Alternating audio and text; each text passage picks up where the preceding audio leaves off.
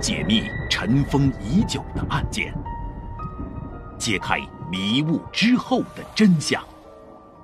欢迎收听《尘封的真相》。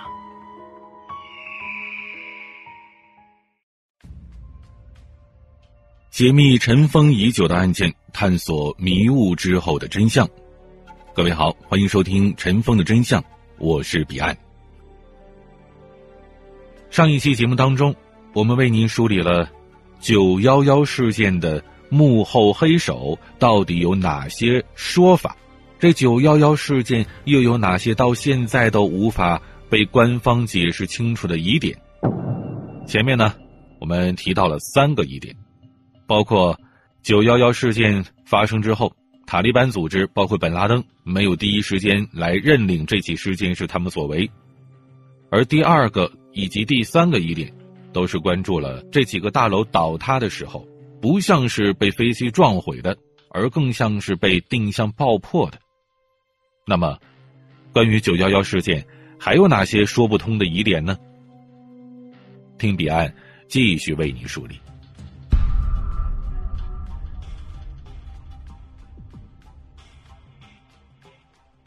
第四个疑点：假如攻击双子楼的。是民航客机，勉强是说得过去的话，那么攻击五角大楼的那个飞行器，就根本没办法解释清楚了。为什么这么讲呢？如果你去网上搜索相关的新闻资料，你会发现呢，比起飞机撞五角大楼的那个飞行物啊，它更像是一枚导弹，从五角大楼遇袭的比较罕见的视频当中，我们可以看到。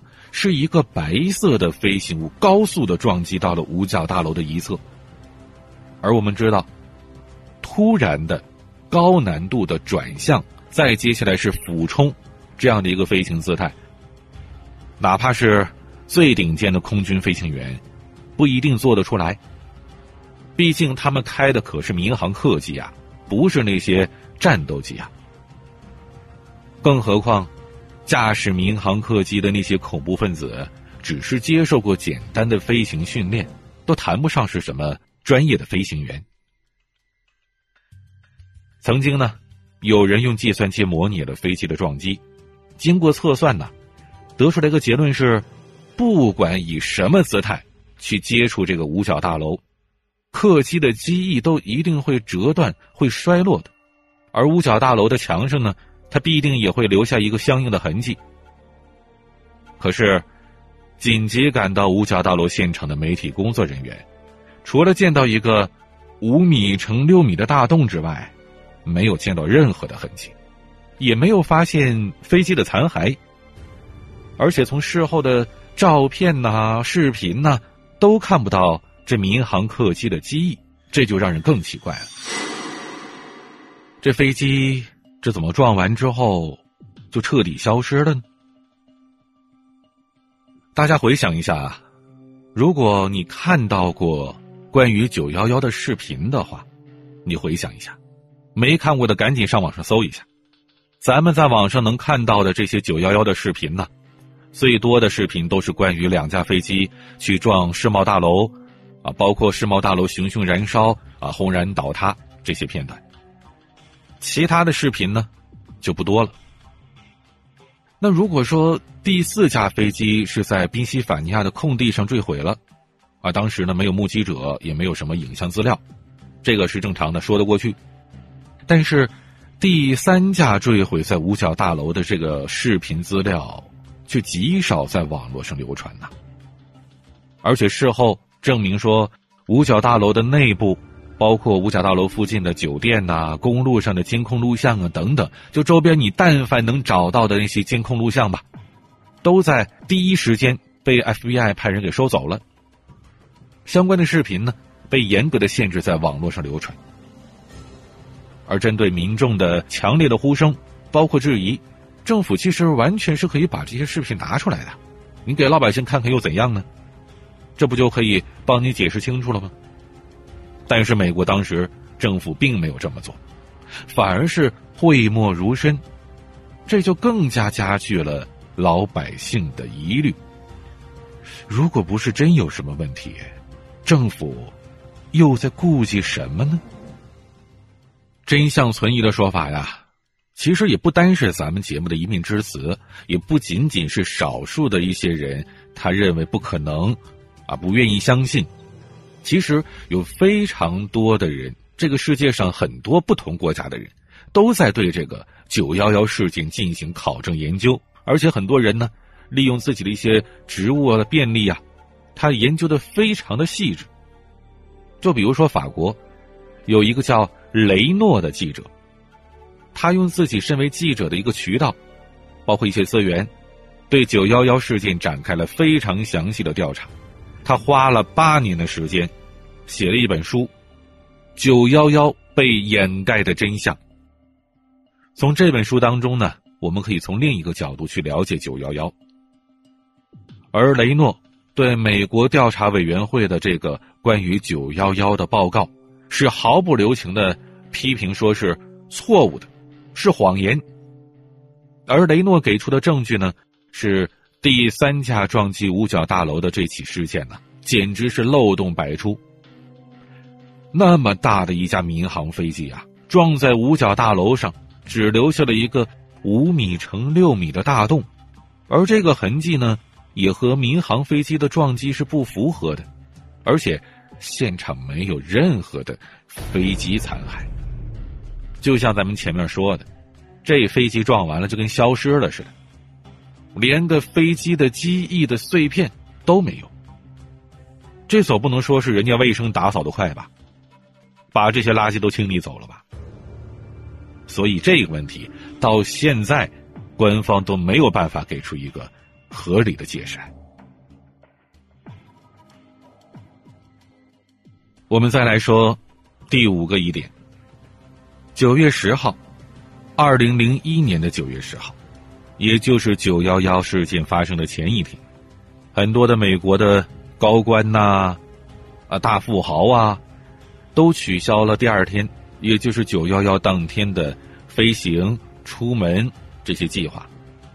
当时，美国的国务卿赖斯甚至直接打了个电话给旧金山的市长，告诫他说：“哎。”第二天啊，你别坐飞机了。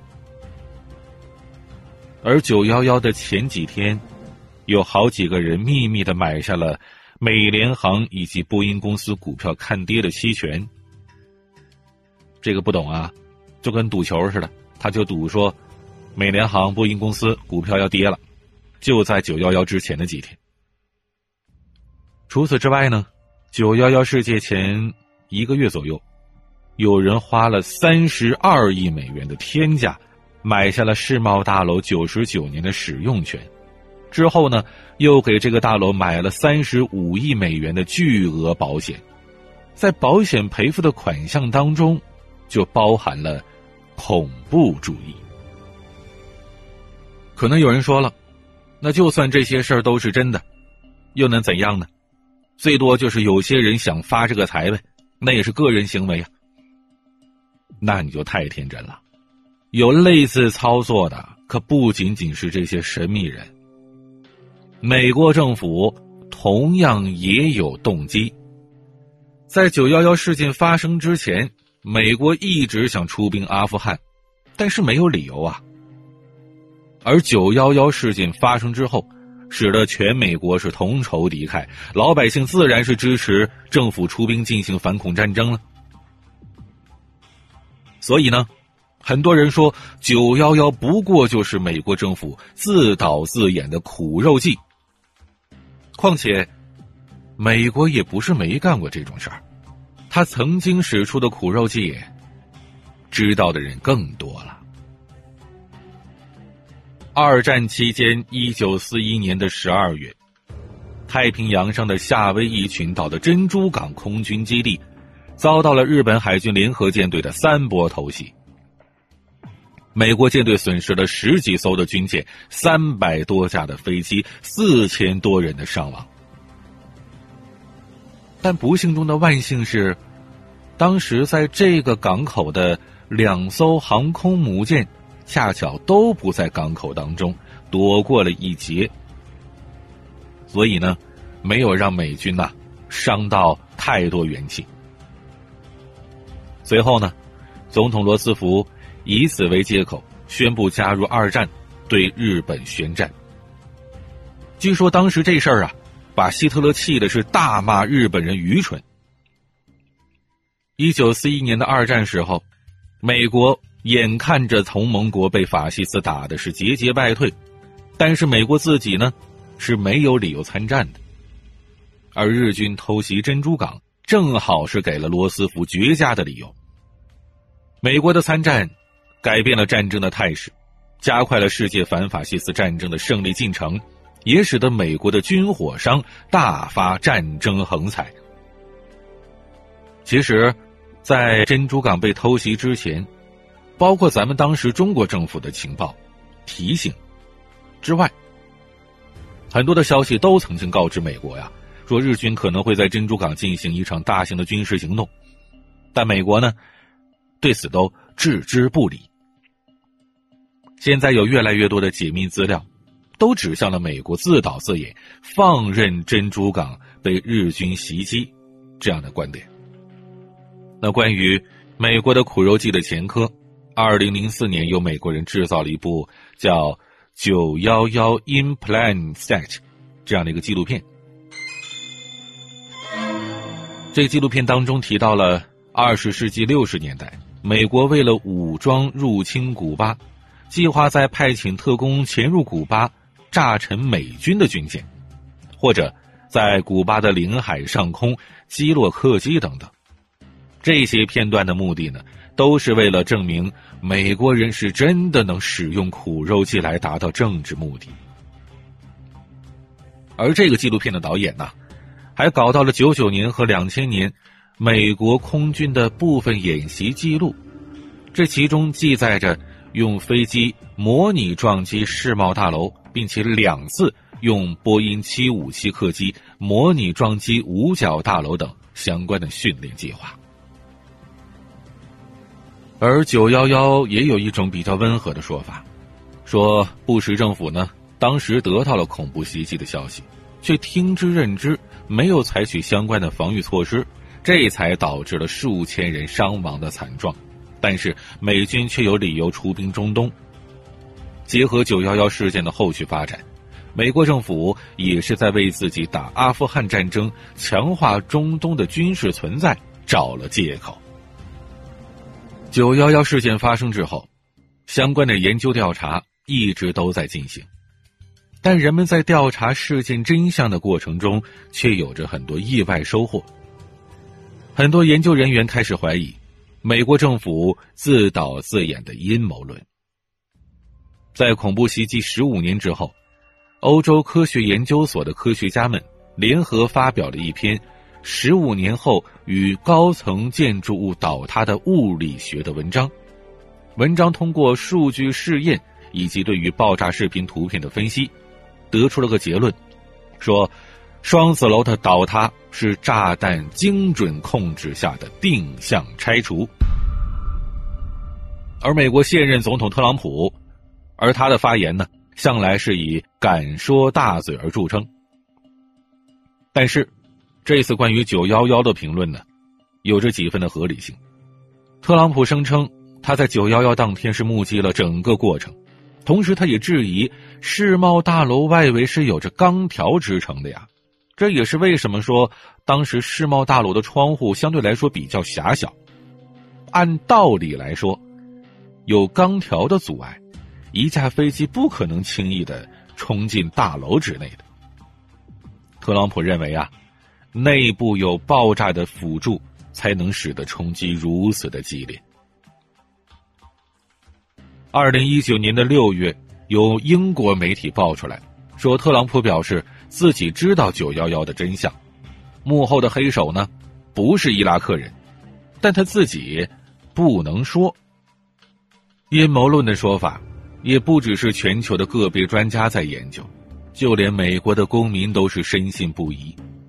直到二零零九年的民意调查还显示，仍然有三成以上的美国人认为。总统布什参与了九幺幺事件，在美国的其他盟友，像英国呀、法国呀，也都有着很多的阴谋论的支持者。综合咱们节目当中提到的这五大疑点，以及曾经二战时候珍珠港袭击事件的前科，我们有理由怀疑，九幺幺事件很可能就是美国政府为了维护本国的国际地位、强化霸权的目的，以便更好的控制世界，而对双子楼进行了定向爆破。当然了。这也只能是一种推测，真实的原因呢，恐怕也只能等不知道多少年之后，美国政府将更多的档案解密，我们也期待着九幺幺事件的真正的真相能够早日公之于众。解密尘封已久的案件，揭开迷雾之后的真相。这里是尘封的真相，我是主播彼岸，咱们下期见。